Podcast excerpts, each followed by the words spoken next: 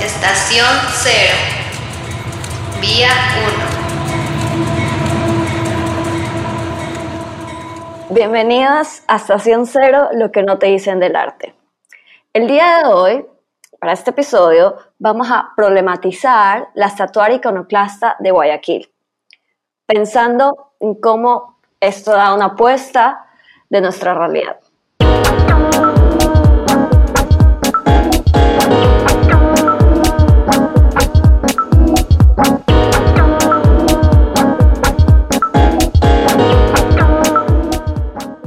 Entonces, bueno, Cintia y Gino, hola a ustedes también. Hola. Les voy a lanzar un par de preguntas. hola. Voy a poner un- unas preguntas sobre la mesa para empezar a hablar sobre el tema de, de las estatuas en nuestra ciudad. Bueno, ¿en qué consiste el imaginario cultural de Guayaquil? ¿Y cómo opera ese imaginario en el espacio público de nuestra ciudad? Empezamos. Sí. Bueno, ¿qué construye el imaginario? Es una, yo creo que no tendríamos eh, como que una idea clara, ¿no? ¿Qué es lo que construye la identidad guayaquileña? Porque esta ha sido conocida como una ciudad de migrantes. Eh, podríamos decir que recoge el sentir de muchas culturas, pero también hay un, un significante que va marcando y, y que eh, viene, por decirlo así, propuesto por una idea oficial de cultura que, que se proyecta desde eh, la llegada postcolonial, ¿no? de la ciudad moderna, la urbe, lo urbano, la regeneración, todo esto trae una idea de nuevo ciudadano y también esto enmarca al, al sujeto dentro de, de un sentido de identitario que a lo mejor puede o no funcionar y que vamos a discutirlo acá, que es lo, lo que lo constituye culturalmente, ¿no? que es el, el sentir del, del, del guayaco, de la persona guayaquileña. No sé si decirlo, si viene bien madera de guerrero, pero creo que vamos a hablar del tema, pero en, un momento. Claro, este, es difícil no decir cuál o pensar cuál es el imaginario así cerrado de nuestra ciudad, del guayaquileño.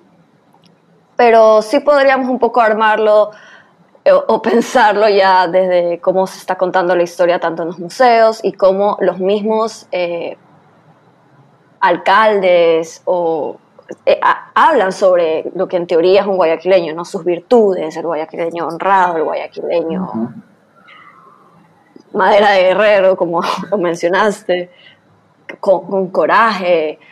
Entonces, ¿cómo vemos eso e- en nuestras estatuas, en lo que vemos en la ciudad? No sé, Cintia, ¿qué opinas tú al respecto? Para empezar a hablar del tema. Yo creo que parte fundamental de esta conversación es hablar acerca de la estatuaria que existe en la ciudad de Guayaquil de manera urgente, porque muchas de estas estatuas están concebidas bajo ciertos parámetros de lo que debería ser la ciudad, de la moral de la ciudad, de los valores, las virtudes, las las personas importantes que tuvo y tuvo Guayaquil o tiene Guayaquil. Y creo que deberíamos hablar de, de eso y cómo en el espacio público estas estatuas también son un símbolo de poder, de, de cómo debería ser el ciudadano, cómo debería presentarse el ciudadano, ¿no? el tema de la persona que llega eh, con una idea ¿no? sobre lo político para poder or- organizar un- una sociedad o una comunidad eh, esta persona, estoy hablando en términos generales, ¿no? ahora ya vamos a entrar un poco como que eh, la ciudad ha- habitada por estatuas. Eh, eh, esta idea de que se centra en la persona que hace el ejercicio de poder gobernar eh, después de haber eh, estado, ya haber eh, concluido, por decirlo así, su permanencia, sea ya en, el contexto este, monárquico, sea en el contexto republicano y todo, después de que ha terminado un periodo esta persona, ¿no? sea, como ya lo mencioné, sea político sea alguien reconocido, siempre se le hace un homenaje como para recordarlo por medio de un monumento o una estatua. Y es aquí donde aparece esta significación del poder, ¿no? Que más allá de recordar a algo, recordar a alguien, está ahí la presencia de, ese sujeto o, tratar de perennizar lo que fue, ¿no? El trabajo de, esa persona. Pero que lo que sería acá importante ver, que lo que sucede, ya poniéndolo en contexto de Guayaquil, es eh, la construcción de este imaginario, ¿no? Que supuestamente está dispuesto para la atracción del turista, está pensado para, para el otro.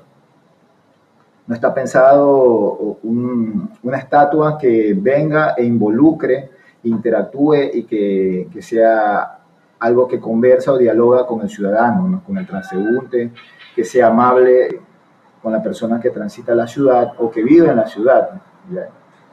Yo creo que por ahí podríamos ir viendo ciertas cosas porque, como mencionó Cintia, ¿no? Eh, hay que hacer énfasis en, el tema del imaginario eh, estatuario y la propuesta, ¿no? ¿Por qué surge esta propuesta? ¿Por qué están ahí esas estatuas? No sabía por dónde empezar. Eh, claro, concuerdo contigo, y ¿no? En, en, ver y pensar cómo estas estatuas están pensadas, que eso es lo interesante, ¿no? Que están pensadas la gran mayoría para para el otro, ¿no? Para el que en teoría nos va a venir a visitar y que va... Sí. Eso es un poco... Pero, por ejemplo, si pensamos en que está pensado para los turistas, ¿cómo el turista va a entender o cómo vería, cómo se vería eh, las estatuas que están eh, en el centro de la ciudad que representan, o sea, eso dicen que representan a personajes que han marcado la vida de los guayaquileños? O sea, ahí estaría pensado también para, para el mismo guayaquileño por ejemplo, de los oficios eh, tradicionales de la ciudad, como el betunero. esas estatuas también, como, ¿cómo las pensarías tú en ese sentido? Claro, el, algo que eh, la idea ¿no? principal, en este caso, que lo que se ha podido ver en una publicación del Universo de junio del 2014, el director de urbanismo de la ciudad de Guayaquil, del municipio de, del municipio de Guayaquil, José Núñez, él habla sobre que estas estatuas han sido ideadas para atraer al turista como ocurre con la imagen de Juan Pueblo. Entonces, tomemos, entonces ahí hacemos como un paréntesis, ¿no? Cuando yo leo estas cosas, yo, yo, yo pienso que simplemente vive el o que sobrevive el imaginario cultural dentro de lo subjetivo, de lo, dentro de lo folclórico, dentro de esta apuesta por lo que está lejano, que a lo mejor no sabemos de dónde viene, pero que está ahí para, para ser consumido rápido. O sea, es para que el ciudadano o el turista, ¿no? porque es una propuesta también para el turista, para el otro, sea alguien que se encuentra con algo a lo que puede fotografiar, que se puede incluso fotografiar con esa estatua, pero que no está pensada esa estatua para que interactúe con el, con el ciudadano, o sea, en el, espacio público eh, y la estatua y el sujeto que transitan, que es el, ciudadano a pie, no hay un diálogo, ahí no hay una, una cuestión que es orgánica, que a lo mejor eh, no, no, se piensa más allá del, tema de la representación, porque son obviamente figuras eh, de, de, personas, no, no, no he visto yo hasta ahora una propuesta eh, de una escultura. Quisiera mencionarlo como para romper un poco la idea de, colocación de, de, la estatua como imagen de representación humana. Estas estatuas que aparecen bajo el concepto del plop art, por ejemplo, que son colocadas eh, frente a los edificios, hubo una obra dentro que se dio hay una, una, obra de una artista guayaquileña, ella obtuvo el primer premio en un evento artístico aquí en Guayaquil, que la obra se llama Vástagos, es del artista Charlotte Foster. Yo quiero pensarlo desde ahí, si esa propuesta de Charlotte, que es una apuesta súper eh, minimalista, súper súper fuerte cuando ella habla en esa obra sobre el corte del manglar y el, posicionamiento del, pilar, ¿no? de, esta, cosa de cemento que, que invade la ciudad, yo me, yo, me, yo me pongo a pensar qué sucedería si ya se puede en el espacio público uno topar con este tipo de esculturas. Ya no estaría ahí hablando, ¿no? Eh, comunicando algo que tiene que ver con el, con el, la, la, cuestión de la, de la el peregnizar, ¿no? El trabajo infantil, en este caso como lo es del niño. El, Eso es lo que yo veo, ¿no? Claro, o el digni, dignificar, entre comillas, Exacto, la sí. ciudad. Justamente, justamente un poco ahí lo dejo como que, ¿qué pasaría si hay otras propuestas escultóricas? Por ejemplo, eso sería una forma de romper la idea de que hay de, de poner, ¿no?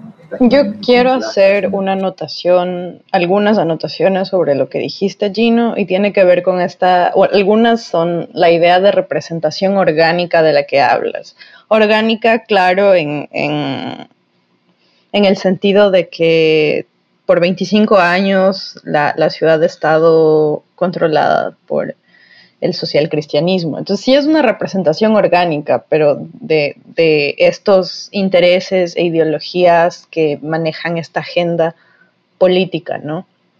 Y cuando me preguntan de cómo vemos estas estatuas, bueno, sabemos que hay algunas, es diferente las estatuas que están en el centenario que las estatuas que están en el malecón y las que están emplazadas en el espacio público, que a mí me parece me parece muy fuerte y me parece incoherente poner a un niño lustrabotas y poner una silla enfrente.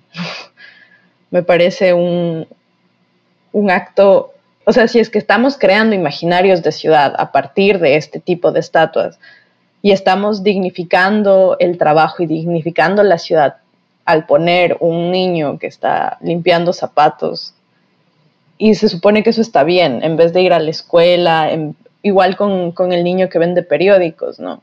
Me parece bastante problemático esta idea de ciudad que tenemos o esta idea de moral, de ciudadano moral que estamos construyendo. Claro, y que un poco, eh, disculpa que te interrumpa, Cintia, se contradice, ¿no? Porque igual estos trabajos están ya prohibidos, ¿no? O sea, ya ahorita ya un metropolitano no te deja, no deja los, que, se, que se trabaje en la calle. Claro, hay un hay, eh, Entonces, son personajes o personas perseguidas. Una contradicción. Sin embargo, están representadas uh -huh. en estatua. Como, bueno, están ahí, pero como si fueran, fueran vestigios de un pasado. Claro, porque justo en, en la noticia o, o, o, el reportaje que mencionaba Gino del universo, lo que dicen es que son que representan a los personajes que han marcado la vida de los guayaquileños. Entonces es como, no sé, yo lo encuentro súper contradictorio. Sí, también hubo en el Telégrafo, en, eh, noviembre del 2014, salió también un reportaje que rezaba así. El niño betunero fue una víctima de la explotación en el proceso capitalista. Entonces, justo lo, las anotaciones que acaba de hacer Cintia, y van un poco también en esa línea, ¿no? O sea, ya, se, ya hubo un, una polémica alrededor de esto, pero, just, o sea, precisamente nos convoca el tema de la escultura, más allá del, del, del, del niño, del niño periodiquero, del, niño betunero, eh, del cangrejero, que sabemos que son estas imágenes costumbristas que han sido colocadas con un propósito, ¿no? un propósito político.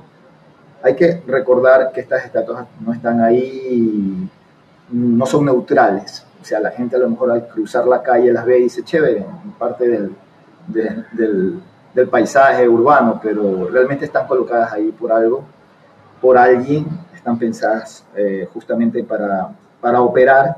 Aquí es donde entra el tema de la pregunta, ¿no? ¿Cómo opera el imaginario? Entra para operar, en, hay un proceso ahí donde que estos niños, que ya están siendo, este niño está siendo peregnizado en, en un elemento escultórico, está siendo, por otro lado, eh, el sujeto, ¿no? el niño, el ser, condenado al ostracismo social. Este concepto ya ha sido un poco discutido en, en el tema cuando hubo también eh, el tema de la gente que, sale de lugares, que migra por el tema de la violencia. O sea, eh, ya hay un antecedente cuando el, sujeto político que, controla el lugar, el, territorio, ejerce poder sobre una comunidad y también asimismo retaliación contra quienes no piensan o no siguen sus políticas. Esto ya se ha dado. Entonces, lo que vivimos en la ciudad es algo parecido, o sea, las estatuas aparecen como un significante de esa persona que ejerce el poder. Bueno, el, cuando, cuando menciono ostracismo social, es, es que la escultura del niño betunero eh, puede estar, por decirlo así, ¿no? en el imaginario, estamos hablando de lo subjetivo, pero no puede habitar el territorio, o sea, el niño no puede, el niño betunero existe, para las personas que están escuchando este podcast. Si pueden recorrer por la calle Panamá, pueden caminar, van a observar al canillita y al niño betunero.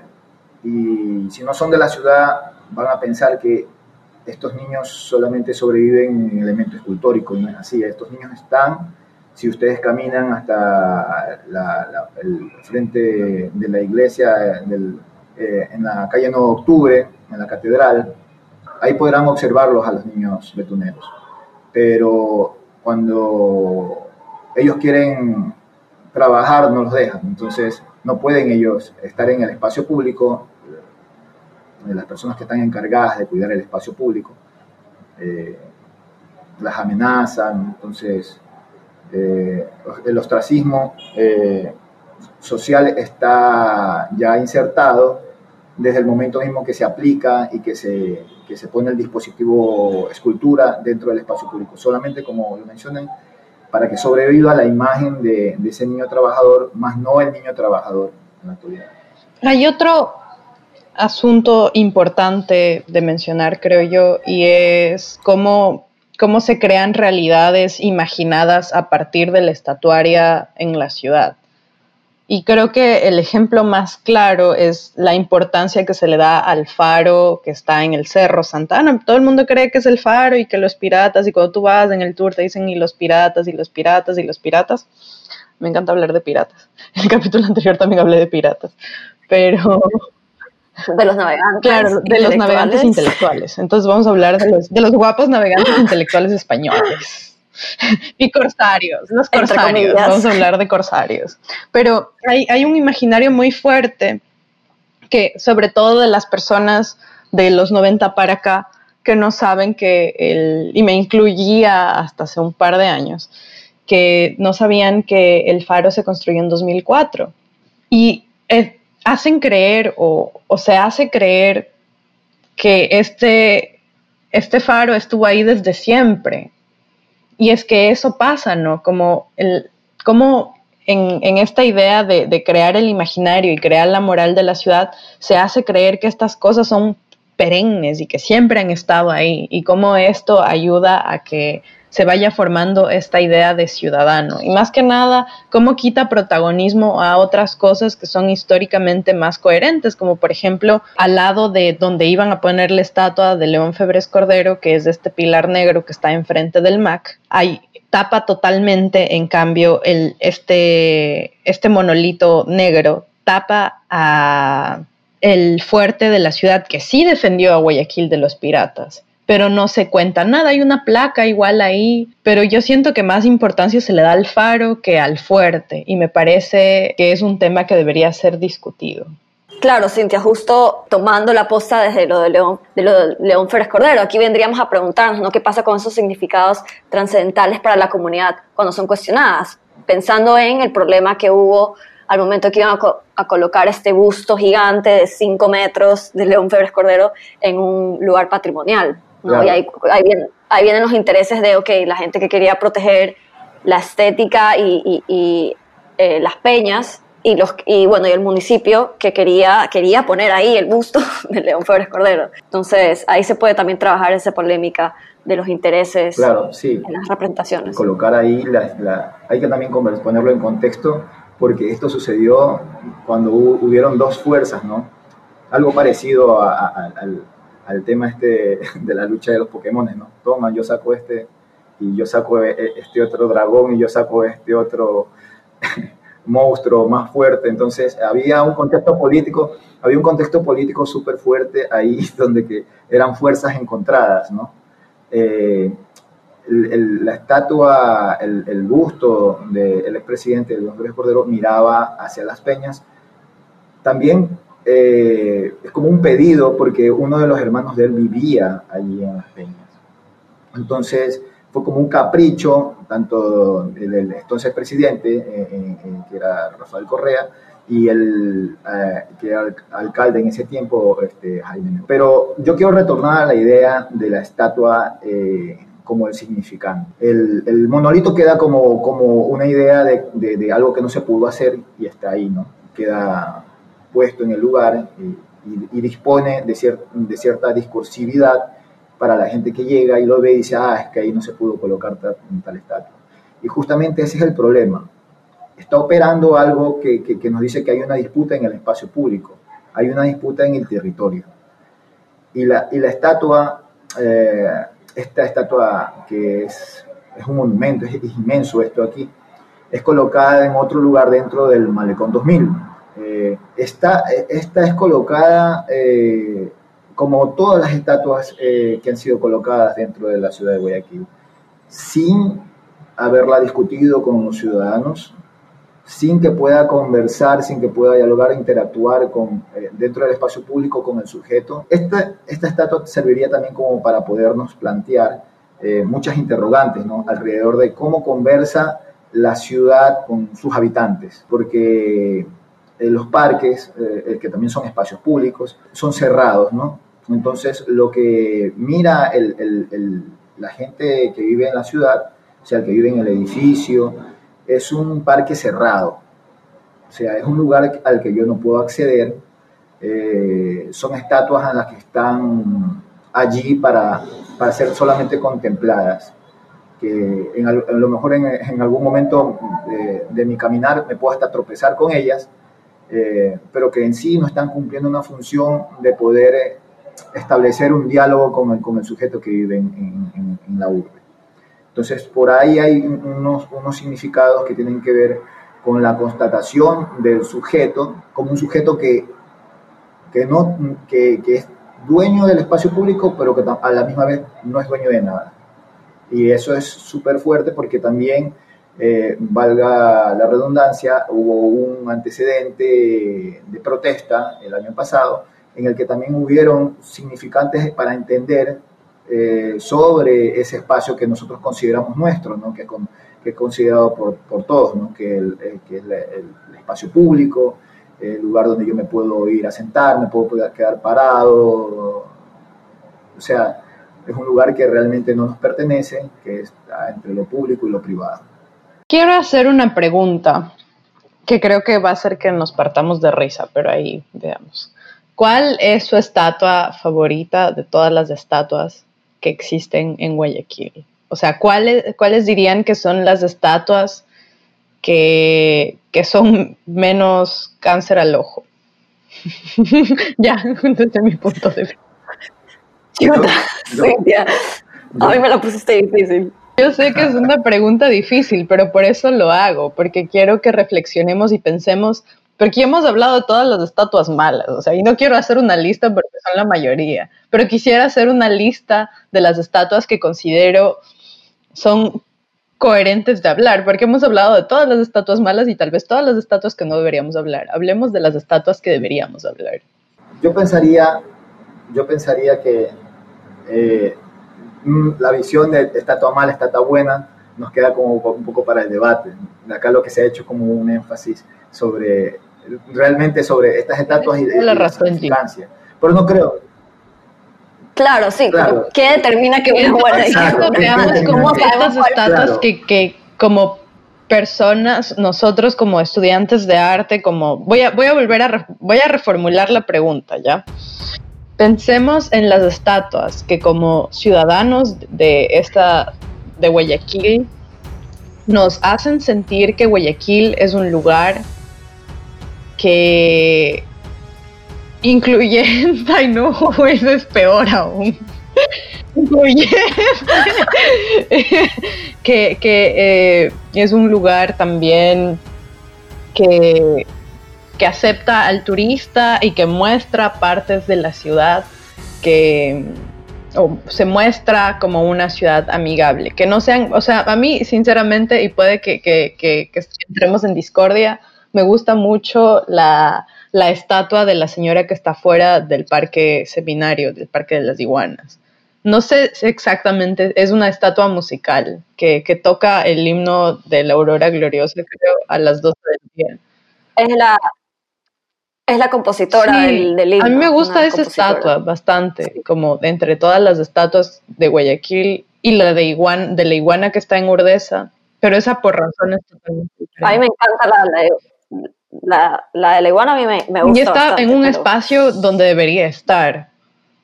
Otra que también como que me pone, me pone pensando es las estatuas de Tony Balseca que están en el Paseo Zigzag, que ahora está cerrado por...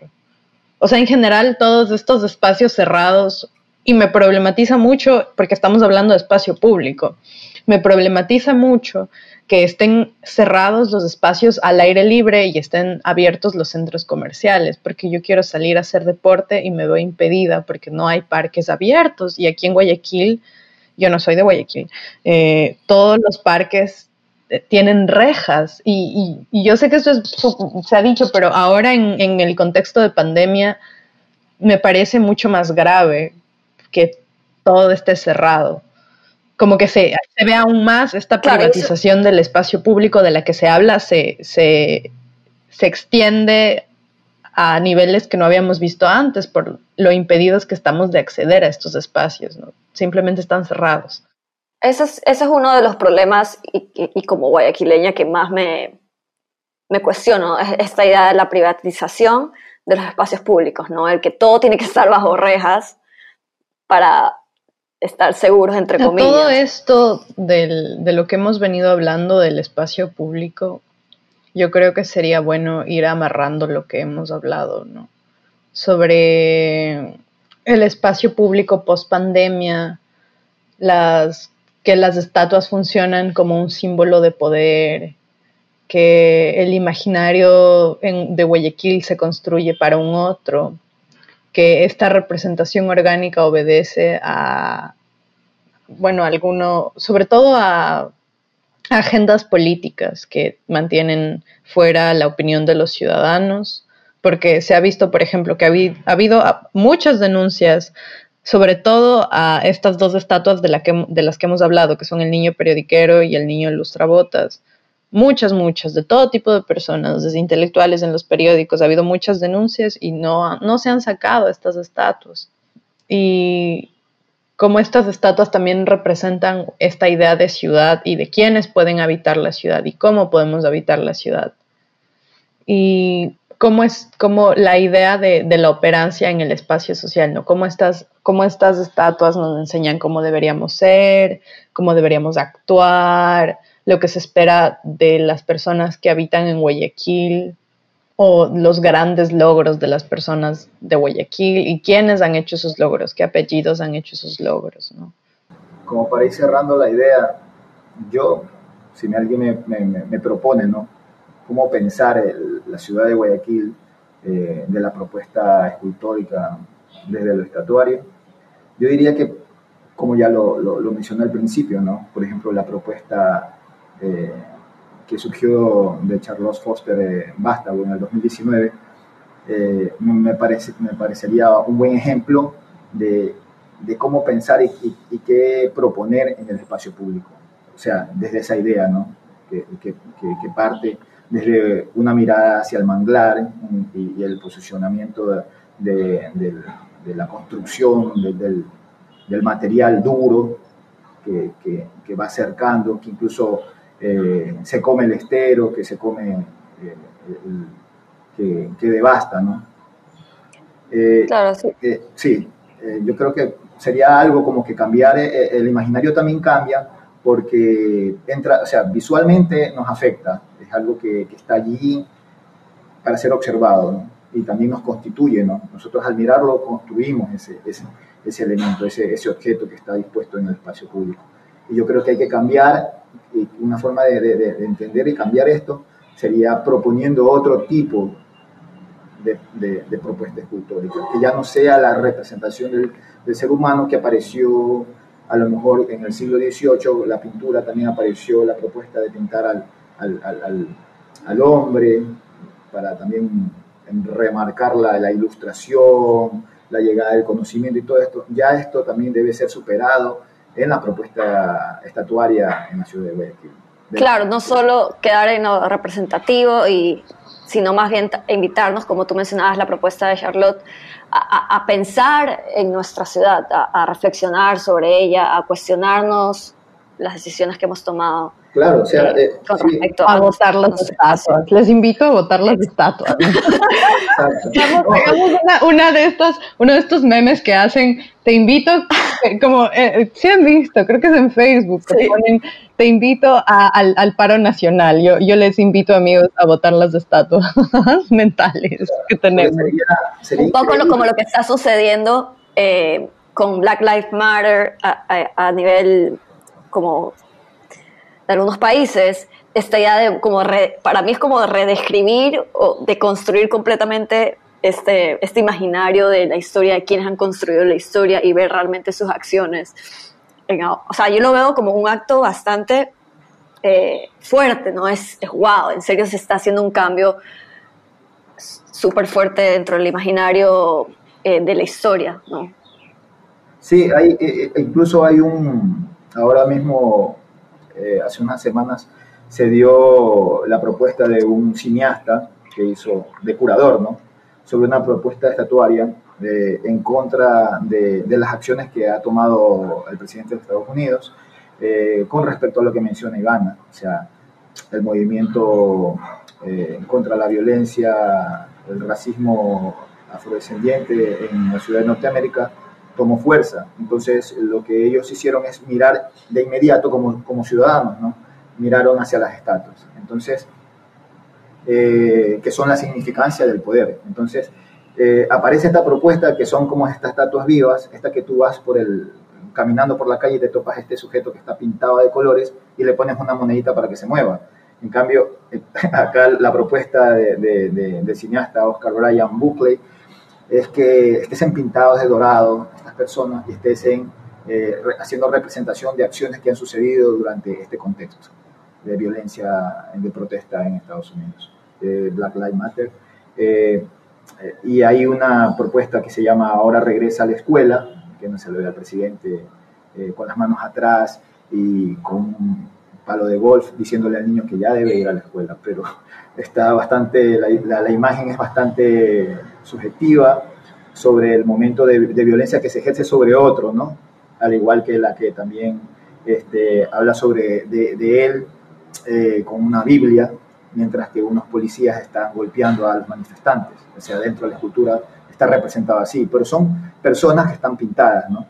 De, de- pintura dorada sobre una base eh, fuerte eh, que lo soporta, pero que es una, una acción performática. Entonces, también sirve pensar el espacio público como, como- con el cuerpo estando allí, ¿no? In situ.